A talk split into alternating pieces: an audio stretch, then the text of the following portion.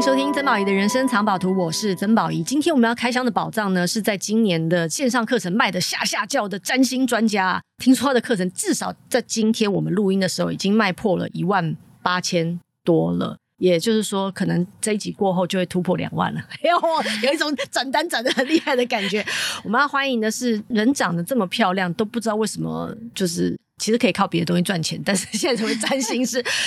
白鱼的全方位占星学的白鱼老师，你好，谢谢宝仪姐，宝仪姐好年轻哦，嘿，妹妹你好，小妹妹你也好，哎、欸，其实我有看你上那个。贺龙的夜夜秀哦，你讲话蛮呛辣的，嗯，跟你的外表不太一样，哎，这就是我工作状态，工作状态，因为你工作状，刚我们私底下有在聊啊，他说他工作状态就是比较母羊，就是你的太阳星座嘛，呃，对，太阳星座，对，宝仪姐就是这样，突然一讲，我就想说，哦，星座专家宝仪，呃，宝宝仪姐，宝仪姐，我是宝仪，她是白鱼，我们都是鱼，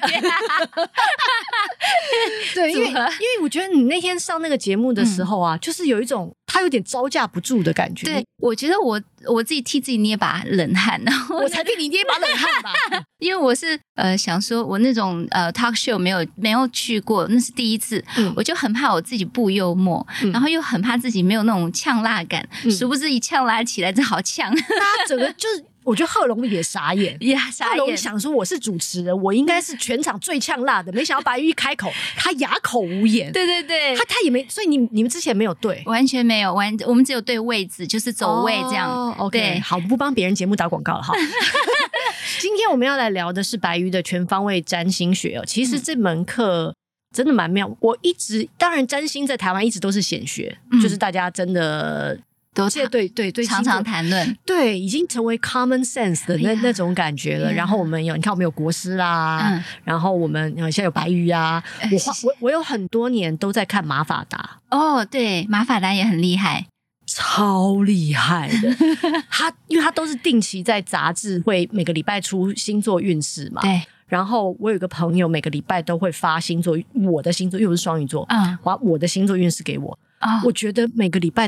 仿佛都得到他的加持的感觉哦，就是准到我都会觉得说太太强了。当他说好的时候，我就好开心；他说不好的时候，我就会觉得好没关系，我就韬光养晦这个礼拜。然后，所以星座其实已经进入我们的生命蛮，尤其是台湾人的生命蛮长一段时间了。嗯、而这个时候，你又推出了这个。全方位占星学，嗯，你是想要带给大家一个什么不一样的感觉呢？呃，我可能想给大家十个 percent 或者一个 percent 的不一样感觉，其他都一样，其他我都是把各位大师的呃内容总结，然后调理出来。嗯，因为这种占星学我自己学习的历程，它就是口传或者说看书，呃，内容相对我是比较就是跟大家一样是上学出来嘛。对我来说，我记忆力没那么强，但我逻辑力很强。嗯，对，所以我就想说，啊，那么多碎片知识要记，好难哦。我自己就透过运用的时候，我就有一套自己的记忆方法。我想说，哎，这个比较好记，那大家就不只记十二星座，可以更准确、更立体了解占星学嘛。嗯，然后我们再看自己就，就哦，白瑜，你表面看起来不像不像母羊哦，因为我巨蟹是上升，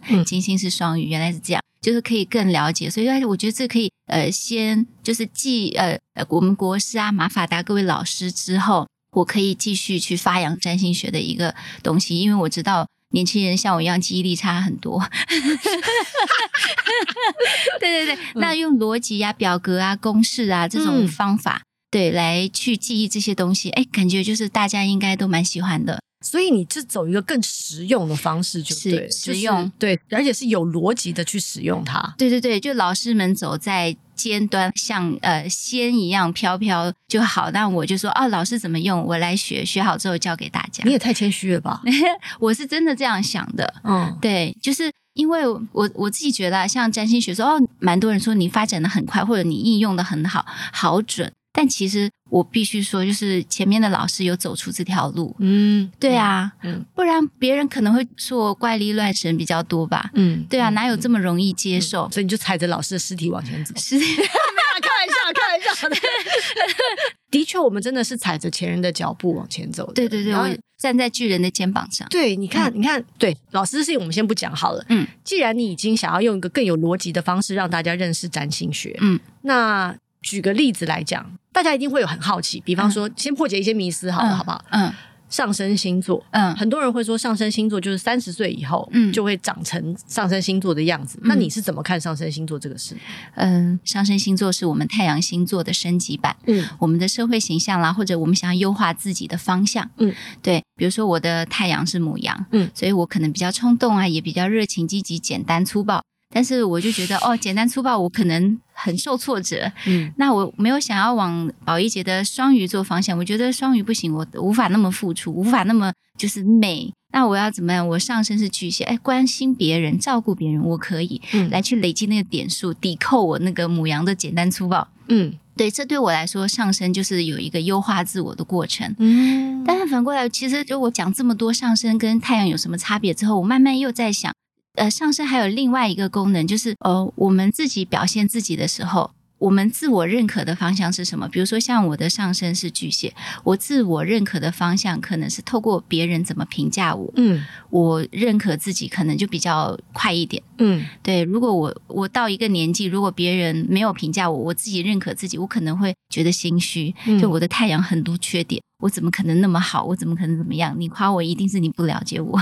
你这很不母羊哎、欸，对对对，怎么会这样？就金星双鱼第九宫，嗯，第九宫就是跟高等教育啊、不同文化的撞击啊，还有呃，我们对自己就是能不能变成更高的，像超我一样、嗯、ego 一样，就是更高的自我期许、有幸幸福感、信仰、信念这一部分。嗯，我双鱼就是我无限的觉得自己可能不够好，因为我不够利他，不够付出，有一种说中我的感觉。哈。哦，对啊，但我现在应该也是要走上升的吧。嗯，上升是呃，我们进入社会，现在年轻人其实没有年纪的 gap，嗯，反而是我们的学识的 gap，就是大家的不同专业领域不一样，大家 gap 不一样。没有年龄的 gap 之后，只要我开始社会化，我有参与社会活动，嗯，对，就开始显现自己的上升了，嗯，对啊，像我看韩国有个小孩，他就很像那个 Blackpink 里面呃那个 Rose，哎，是 Rose 吗？就脸圆圆的那一位。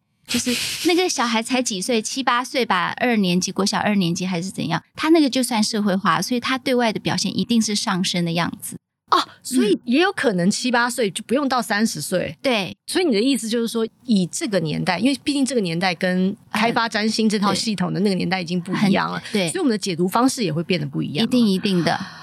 对，所以那些小有些小小孩可能很很早熟，对，或者是很快就进入了这个社会的竞争，对。其实他们已经很快就已经走到上升星座的那个性，没错没错，像童星啊什么的。啊、嗯，那我们要怎么融合？就是上升，就是各个，因为其实很妙。嗯，我们对于每个星座都有不一样的认识，嗯，但是我们每对每个星座都会贴一些标签，标签对。对，可是这些标签呢，因为我最近一直也都很常。就是觉得说我们要撕掉某些标签，嗯，而事实上，因为每个星座有好也有不好，我们如何保留这些好的，嗯，然后不要说不好啦，嗯，就跟自己那些别人看起来不好的东西和平共处，嗯，其实我觉得也是透过像。不同的，你说命理学也好，占星学也好，人类图也好，嗯，认识自己，跟自己相处，跟这个社会相处的一个很好的方法。对，那如果这个说法来讲的话，白宇老师，您又怎么看呢？嗯，我觉得就是这些，大家都把它看成是一个工具，嗯，所有的工具都是为人服务的。嗯对，那我们每个人呃擅长使用的东西不一样。那就今天工具，如果是占星学来讲的话，我去呃看保留自己太阳的优点。大家一定知道呃自己原始最心底对自己最有自信的那一面是什么，嗯、一定知道。嗯、那上升就是我们认为太阳受挫之后，用上升来补充。哦，对，对用上升来补充，就哦太阳不够好的地方，上升赶快进来，我就会。举手发言，哇，这个就是线上课程 做不到的事情了。就是同学可以直接举手发言。是好，因为我不是很确切知道我的出生时间，嗯、所以呢，我有朋友帮我排星盘的时候，帮我排过两种盘。嗯，就是如果是那一天出生的我的不同时辰，我有可能上升是水瓶，嗯，也有可能上升是双鱼，嗯，所以也有可能有的人的上升跟太阳是同一个星座的时候，嗯。哇，那表里如一到自己很内耗，啊，表里如一会内耗吗？嗯，如果我们对人生价值观，第一是对人生的体验不够具足，嗯，对，我们会对自己的喜怒哀乐不太能拆解它，有些情绪不认识，这是一种内耗。另外一种内耗就是，呃，因为我表里如一嘛，所以我喜欢不喜欢都会不小心呈现出来。哦所以我也无法分辨说哪些事情能给我带来好处，嗯、哪些事情可以会让我困扰。因为因为事情其实动态发展的，嗯、现在不好不代表未来的影响不好。没错，没错。对，所以这样的状况下，应该会精神困扰一阵子，就是啊，我不了解我自己，我是谁，我讨厌我自己。然后隔一阵子才觉得说，哎，其实我自己也蛮好的、啊。嗯、然后就根据自己整个状态的起伏。对人生的起伏，心情会跟着起伏一阵子哦。所以意思就是说，即使你的上升跟太阳是同一个星座，嗯，你也先不要沮丧。对，你还是可以用一个新的方法去让你更好的 merge 你自己的这些不同的个性，这样子吗？哦，是。如果是朝这个方向去理解的话，嗯、我觉得就不只要看太阳和上升，嗯，整个星盘我们看一下。比如说我对自己的话，我与我的关系就是第六呃第一宫，然后第四宫。第十宫，第一宫是我对自己的理解，对我天生的样子；第四宫是我的安全感，我的家族带给我的遗传和影响。嗯，第十宫是我理想中的我，嗯，和自我认可里面最有让我有最自我满足的我。嗯，而这三宫的守护星，或者是呃守护星座，或者是里面有什么行星，可以告诉我说，哦，什么样的我是有安全感的？比如说我的第四宫是天平守护，嗯，所以就是家人关系或者朋友关系，平常我就照顾的好好的，嗯，对我来说就是有安全感。哦，对，比赚钱有安全感。哦，嗯，诶。哎，这个有意思哦，嗯、因为我是我是第一次这样听到解星盘的方法的，嗯，所以意思就是说，因为我对占星实在是太太粗浅了，哦，应该的，应该的，因为占星不是每个人都有时间去学嘛，他想应该说我有一种被理所当然当成笨蛋的感觉。对对，但是但是我会觉得说，哦，原来占星还可以这样使用，可以可以，因为一般来讲，我们对于命理跟占星都有一个粗浅的的想法，就是哦，除了我们，比方说，我们知道说我们是什么个性啊，我们是吧，我们知道上升是什么啊，大概知道，我们知道对方是什么，嗯、我们知道怎么跟对方相处之外。合盘啊，流年啊，流月啊，流日啊，类似这种啊，或者哦，水逆啊，什么我们要小心电器啊，什么是唐老师教我们的。哦，而且现在是证明自己没有出钱的认知，厉害，很厉害，是吗？不是，不是，不是，不是，不是，念了好多好专业哦。因为我我的意思就是说，以前我们对于星座只有直到这里，嗯。可是星座可以做的事情还很多很多很多。其实其他像唐老师什么，他们平常像我们懂，就是有每天以这个为工作内容的人来说，嗯、就是我们知道说唐老师其实有研究这些，但是他怕大家听不懂，也听得很烦，所以不会讲这些理论，他只会把这些理论。幻化成简单的语言，然后讲出来。对对对，嗯、对。其实我我感觉每一位就是大家台面上老师，其实都有研究，因为我们占星学里面基本元素就是宫位，宫位其实是最重要的，嗯，是我们的人生舞台，嗯。然后接下来就是行星，行星是我们就是怎么样去发挥自己想要做的事，比如说金星就是跟我们的价值观啊、喜欢啊、爱情相关，嗯，它坐落在什么星座，我们就会发挥什么样的样子。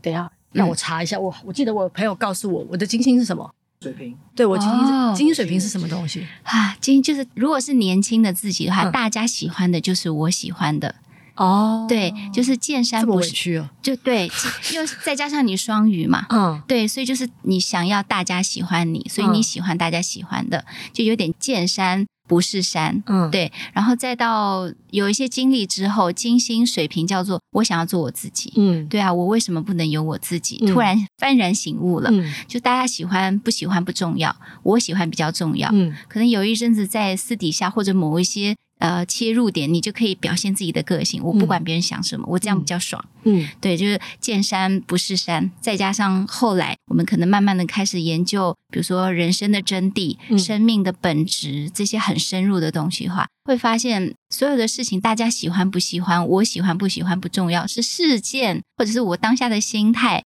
活在当下的时候，大家这个有没有圆圆通，有没有圆满？哦，这个最重要。那可能当下圆满是为我自己的，那我就为我自己。大家喜不喜欢不重要。如果是为大家的，现在我在主持，或者我在为基金会做什么，那我怎么样其实也不重要。这种就是见山又是山。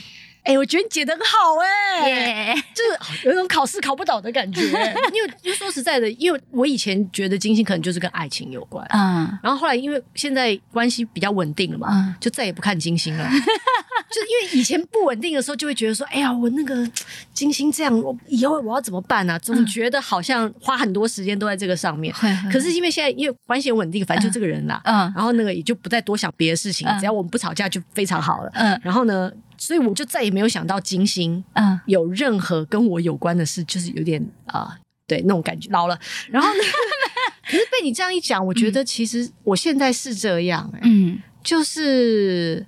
我的确会在不同的场合变换不同的状态，嗯，然后很多原则，我以前会觉得原则很重要，嗯，我现在会觉得原则可以变，嗯，只要大家都开心，嗯，然后我知道我为什么做这个事，我就没有委屈，嗯，对，以前会觉得超委屈的，以前都会觉得说，我都为这个世界付出那么多了，你们你们是瞎了吗？你们都不懂吗？好琼瑶，很琼瑶的感觉，但现在真的就是会有一种。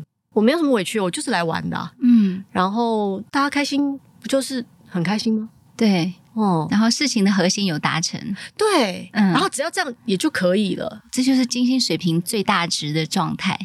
对，这中间要表面上看起来很厉害，这中间是吃了不少苦头，吃了非非非常多的苦头。嗯，那请问你在课程里面会教大家如何走过吃苦头的时候？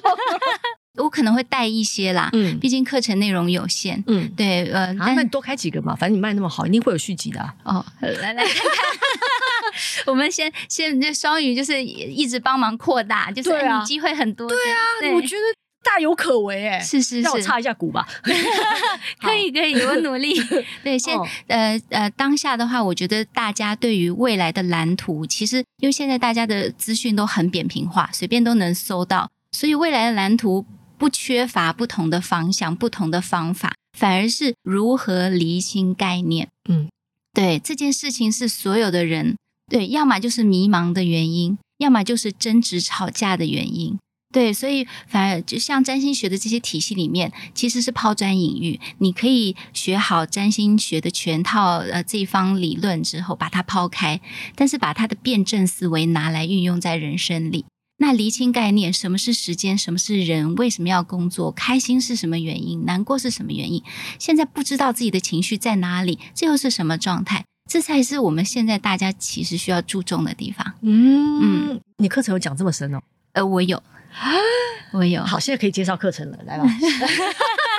我觉得真的，大家已经都进入了一个想要更深层的了解自己的时期了。嗯、那以前我们觉得占星就是运势，嗯，就不要一句话、嗯、啊，小心不要掉钱包哦，嗯、出门不要踩到狗屎哦，嗯、这种运势啊，嗯、小心不要跟家人有口角哦，就类似这种。可是事实上，其实占星是一门，它既然能够流传这么久远，嗯。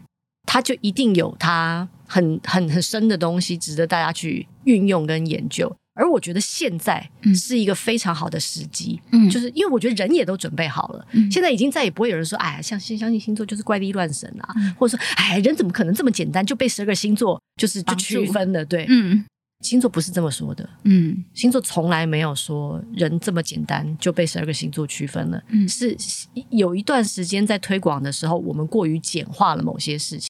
可是我们已经过了那个时期了，对，我们应该准备好了，要更加的去了解跟运用。就如同你所说的，我觉得你刚刚说一件事情非常棒，就是你先把概念理清了，理清完你就可可以把它丢掉了，嗯，你不用被它局限，对。可是你你更加的明白你自己，然后用一种更从容的方式跟跟自己相处也好，或是跟这个社会相处也好，它就是个工具，没错，它不是迷信，对，它不是为了困住你而被发明出来的，对。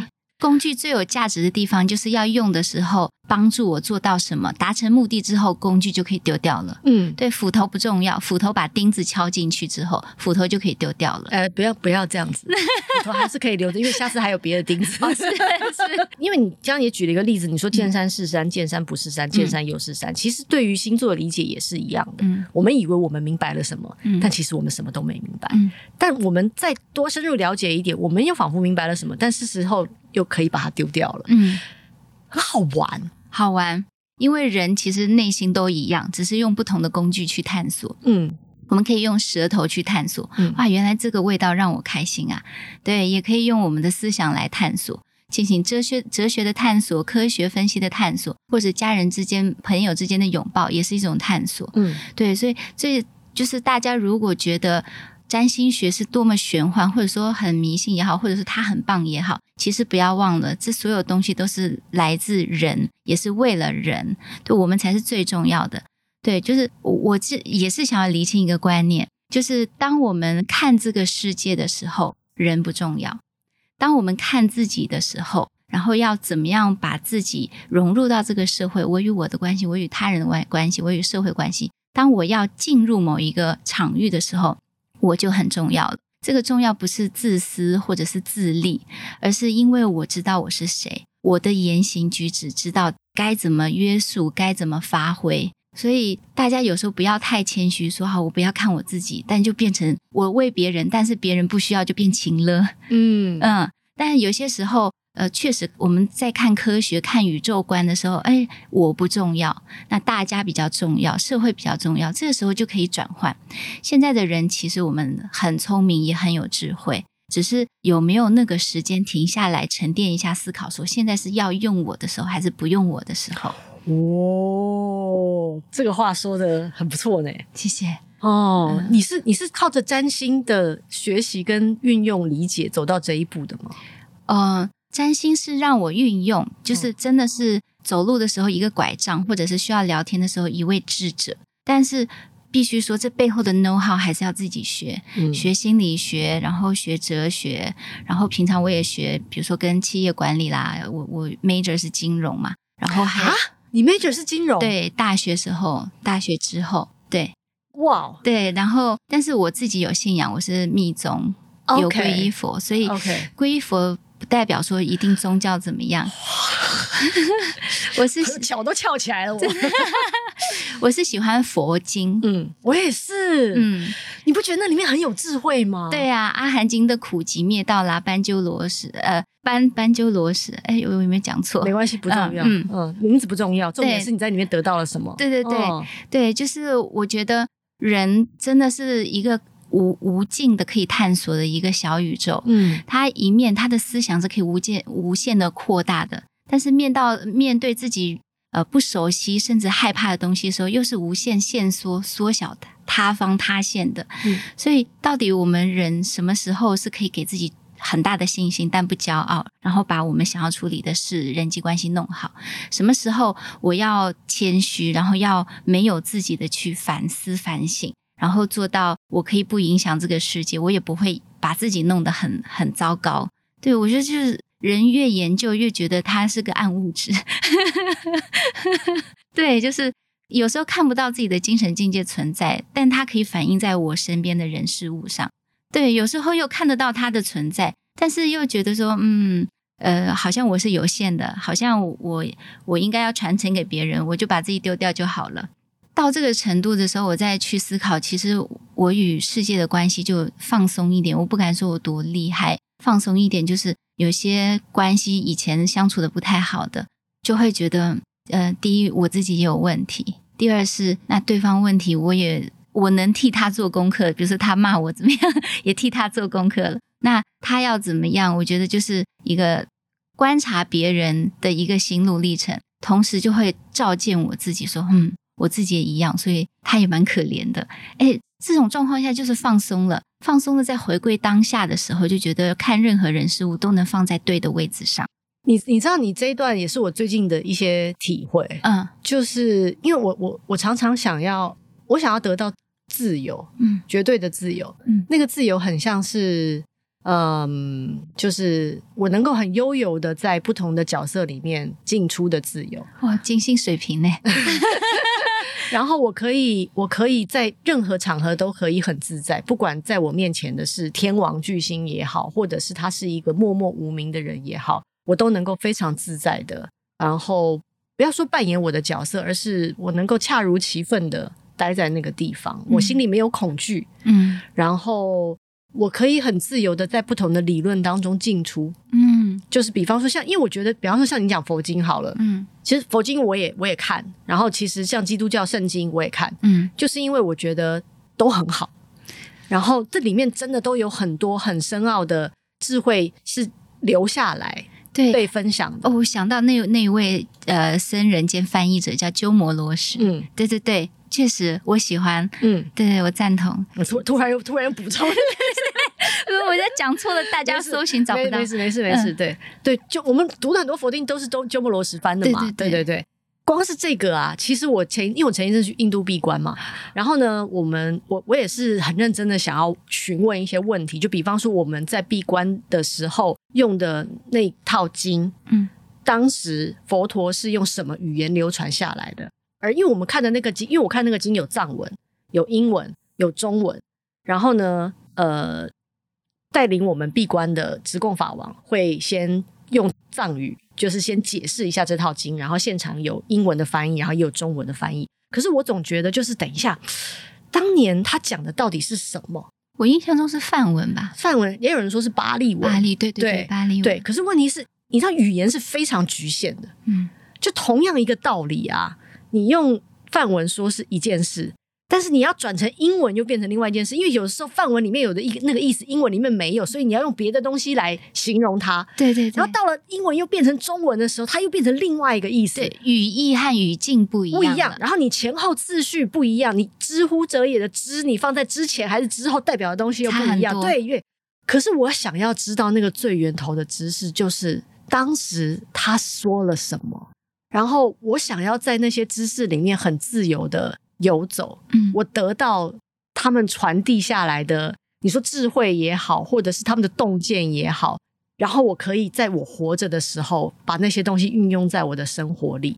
对我来说，那是一种自由，而且那是一种穿越时空的自由，哦、就是我觉得太好玩了。其实你像你现在在推广星座，也 in some way 也是一种穿越时空的智慧的传递，因为现在的人要怎么运用星座的智慧在。现实生活当中，因为以前的人没有 AI 的，对，以前的人也没有这么多网络，嗯、没有这么多的传播语境，没有这么快的简讯可以在一起，简讯就离婚 或之类的这种东西。对，对你说，你说，你说，现在像你的课程里面有讲和盘，嗯，我觉得和盘，老实说，我都不知道和盘到底是一件好事还是坏事。呃，我觉得如果思维局限的话，不止和盘买菜都可能变坏事，跟别人吵架。哦、对，okay 一切都来自那个解读的人或者那个思维持有者。哇塞，酷哦！嗯、就跟奥本海默一样嘛，原子弹没有问题啊，但你怎么用问题就大了。对，OK，那和盘到底要怎么用？合盘就是两个人的星盘合在一起，对，以其中一个人为中心，和另外一个人，代表这个人是如何看待这个关系，嗯，有什么需求，嗯，那以对方来合我的星盘，我的星盘在外围，他的星盘在里面。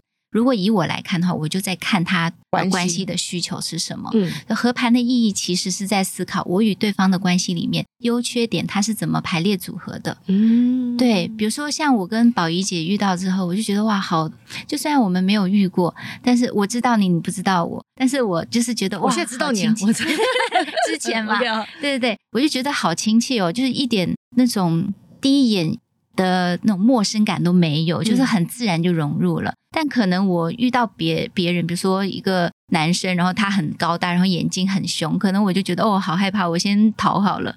所以这这种关系，我与不同的人可能会激发我的不同层面。嗯，对。那这个这就我觉得透过占星学，我们有反推到关系。为什么我们每个人都追求关系？甚至哈佛大学的研究就说，关系是我们通往幸福唯一的途径和答案嘛。对，所以这个代表，其实我们看自己还是有限的。我们看自己，其实，在物理上只能透过镜子或反射看自己。对啊，所以真正的我们的全方位无死角看，都是别人在看。对啊，所以我们可能是透过与别人的关系里面，去激发了不同面向的自己，然后开始发觉，哎，我需要什么？我我我哪里好？我哪里不好？其实大家可能无意识的比较多。对，带着觉察和意识去了解说，可能我跟对方吵架是因为我自恋型人格，对，可能我迷恋恋爱脑，我是恋爱关系呃的呃追逐者，但最终发现我每一个人都无法定下来，因为我最爱的是我自己，那也是自恋自恋型或者是依恋型矛盾的恋爱体质，对，所以这种状况下，其实最终大家还是要回到自己，就好像我们最终要走向死亡，是一个人离开这个物质世界是一样。对，如果大家听到这个结论，就厘清了这个概念之后，再来思考，呃，我跟别人的和盘是什么？最终是第一，我们要反省自己；第二是，如果我们以终为始，我想要这段关系好了，我就是达到目的为，那我该做点什么？所以很多人说我想要遇到一个 miss Right 或 Miss Right，但事实上我们要思考的是什么样的我是可以是更好的我，可以吸引那个我喜欢的人出现。对，我觉得这是自己去吸引人，这是我们稍微能把握的。但是等别人出现，我觉得大家应该都不喜欢等吧？对啊，这个社会、这个世界都很快捷，巴不得有一个 AI 恋人在旁边量身定制，怎么可能等？哦、我跟你讲，那会很无聊。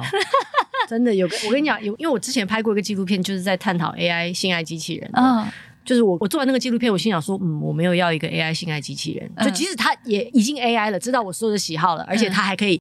Have sex with me，、oh. 但是我会觉得嗯，不要，因为我失去了做人的乐趣了。嗯，我失去了如你所说，在关系里面照见自己的乐趣了。嗯、如果你今天跟一个 AI 相处，他、嗯、所有事情都配合你，嗯、你看不到自己的优缺点，嗯、你看不到自己的情绪升起的理由，嗯、你没有办法照见哦，原来我心里还有这样的创伤，为什么他 trigger 了这件事？你没有办法往前走，你就是停在一个。很无聊的境界，你以为你很快乐，但那个快乐是非常虚假的，对，就自欺欺人的，对，所以，所以你刚刚讲，我觉得你你也给和盘下了一个蛮好的定义，嗯，就是他不是只是来看你们会不会结婚，嗯、结婚这个婚姻能够维持多久，将来会不会生小孩，嗯、这么简单而已。其实他有很多你可以，因为和盘不只是恋爱关系的和盘，也有可能是亲，就是跟家人啊，戚对啊。老板呐、啊，嗯，下属啊，对，理财专员呐，对啊，对，哦，理财专员也有八字合不合的这种事，就他，我觉得这理财专员会 A 很多钱，不行，因为他是诈骗集团。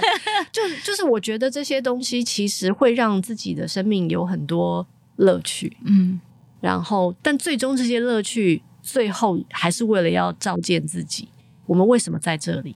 我们来这趟到底是要学习什么？对，宝仪姐说的这就是我想说的。其实这个乐趣，也许一些年轻朋友听不太懂。这当然我要顺顺达恋爱脑霸总，然后就把我服侍的开心就好。其实因为他们还没有经历过很多人生，不知道这个乐趣是来自于当我身在那个蜜糖中，最后是不会感觉到有蜜糖这件事存在。这在心理学上有个定义叫贝博定律嘛，嗯、就是呃。呃，快乐的边际效益是递减的，没错，最终会麻木不仁，嗯、最终就觉得空虚、寂寞、冷，嗯、你还会陷入一个死局。嗯，对，所以在这个过程中，还是有乐趣，是来自于我们像爬山一样，一一峰还比一峰高，然后看起来是此起彼伏，还好像有上下，其实我们是螺旋形成长往上，只是。A 山，呃，可能 A 山的山顶是 B 山的山脚，所以我以为我到山脚了。其实你回头望的时候，你已经在 A 山的山顶以上的高度。对，这这是年轻人不要去觉得哦，人生很长，长路漫漫，好累哦。然后这种乐趣是你们大人所说的乐趣，我看不懂，所以我就要。我所谓的活在当下，就是呃，把所有的欲望打开，对，就是把本我我最快乐的肉体最快乐的全部挥洒之后再说再说，呃，也不是不可以。有时候人生要尽情挥洒之后，才知道我们的内心的感受，对，它是需要一点涟漪才能浮现出来的。但是有一天，当你感觉到心中的涟漪，有有那么一刹那是，我周围什么别人都是羡慕的，但我不快乐。这时候你就要听一下宝仪姐说的 这个乐趣呀、啊，对啊，这个起起伏伏中照见自己啊，它的它的意义不在于真的说哦，我就要多好，就人生你也不用把自己刻意我要多好，我就要像谁。但是幸福是自己的，感觉也是自己的，幸不幸福就像那双鞋子合不合脚一样，只有自己知道。然后幸福真的就是每天笑，每天吃饱喝饱就幸福吗？有时候我真的平静，但是那种平静不是死寂，对，是那种容纳万物之后的，对，那种静。哦，然后但是静呢，不只是安静，因为语言太局限了，对，它更多的是我在光里面既可以看到彩虹，又可以看不到彩虹的那种美，很自由的，想看就看，不想看就不看。对不对？大家想要自由，宝仪姐，我也想要自由。那这个路径就不能贪心，一定是一步一步看。如果没有时间去读佛经、智慧学家的书，因为大家现在注意力都比较短，我也变短了。但是我觉得注意力短有短的好处，就是我一旦这有点像镭射光，我一旦照见，我会照很深。很多人就会说啊，现在年轻人注意力很短，然后他们很很可怜，他们什么一事无成。发现吗？他们注意力短，但是他们的理解深度和层次感是比我们年轻时候深很多的。啊，不管是现在社会已经发达了，文明精神性已经多层次了，都好。但是现在年轻人真正他就是镭射光，照进就是照到核心，所以我们可以运用这个优点。也许占星学是其中一个工具，帮助你去发掘那个镭射光照的方向。也许我百分之九十九都没照到，但是因为那一点我照到核心，透过那个核心再去寻找自己，我已经打开一扇门了，还还怕进不去，看不到心中的花园吗？一定可以。你知道今天找你来啊？嗯，我一开始只是想说，好见识一下，嗯，见识一下为什么就是呃，一个美女可以把占星学的课程卖的这么好。因为你已经变成 in some way 某种传奇了，你知道吗？哦、就是大家都说，哎、欸，我跟你讲，这白玉嘛，白玉，白玉，白玉，就是那个啊，占星学好厉害，他他谁不就是很漂亮啊？哎，就是大家大家是这样讨论你，你知道吗？然后大家就会有一种迷失，就说，哎呀，他课程卖那么好，一定是因为颜值啊，什么什么之类的。嗯、然后我看你上别人的节目，我觉得挺会说话的，嗯，聪明的孩子的那种感觉。嗯、但是我今天跟你聊天，我觉得非常美好。就是如果一个很好的知识。或者是工具，能够透过很美好又能够用深层次的理解的人去散布它，嗯、然后用更有深度的方式去运用它跟理解它，我觉得那是一件非常棒的事。好、哦，谢谢宝仪姐的肯定。就是它，你可能表面上看起来很简单，可是你要把很复杂的事情说的很简单，本身就不是一件简单的事。嗯，然后其实你又蕴含了很多你对这个世界的理解跟包容。那那个东西是我觉得在推广这个工具的过程当中非常重要的一个本心。嗯，它不只是我们来靠这个东西，你说赚钱或者是算命，嗯，这么简单而已。嗯，它里面蕴含的祝福，嗯，我觉得里面其实是有祝福在里面。它里面的蕴含的祝福其实是很深远的，可是需要有人明白，嗯，看见，嗯，然后再传递出去。哦，好感动哦！我真的是这样想的，只是我不好意思说，因为我也不是谁，我也很年轻，没有那么的那么丰富的经验。但是我确实是想要一个萤火虫屁股的光 去看，就是可能还比我小的呃朋友，或者是嗯、呃、他在迷茫中，可能需要一些大师的概念，但是我这边刚好有总结，有有梳理，然后他可以快速去拿到，因为可能好好运用嘛。对啊，这这就是我，我其实这是一个投射，因为我当年很很想要像我这种理解力的方法和什么，但其实我理解力比较差，所以可能就是市面上的让我看我我在最需要的时候还真的没有那么多的耐心去看。但是我有耐心去学知识，但是看了那些知识的快速运用，我当时还找不到。我就是有点投射说，如果有类似像我这样的人，那希望他可以快速抓到一个工具，像救命稻草一样，为自己划出一条路。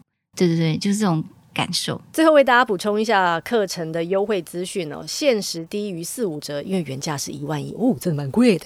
好，但是呢，你只要输入我的折扣码，就是曾宝仪三百，结账输入即可再折三百哦。嗯，希望这个萤火虫的屁股，屁股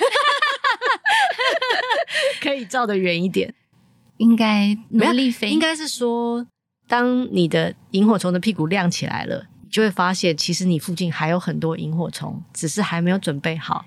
但你亮起来了，他们也知道说时间到了，我们也可以亮起来。我们一起屁股亮起来，不要再找屁股了，你就是萤火虫亮起来了。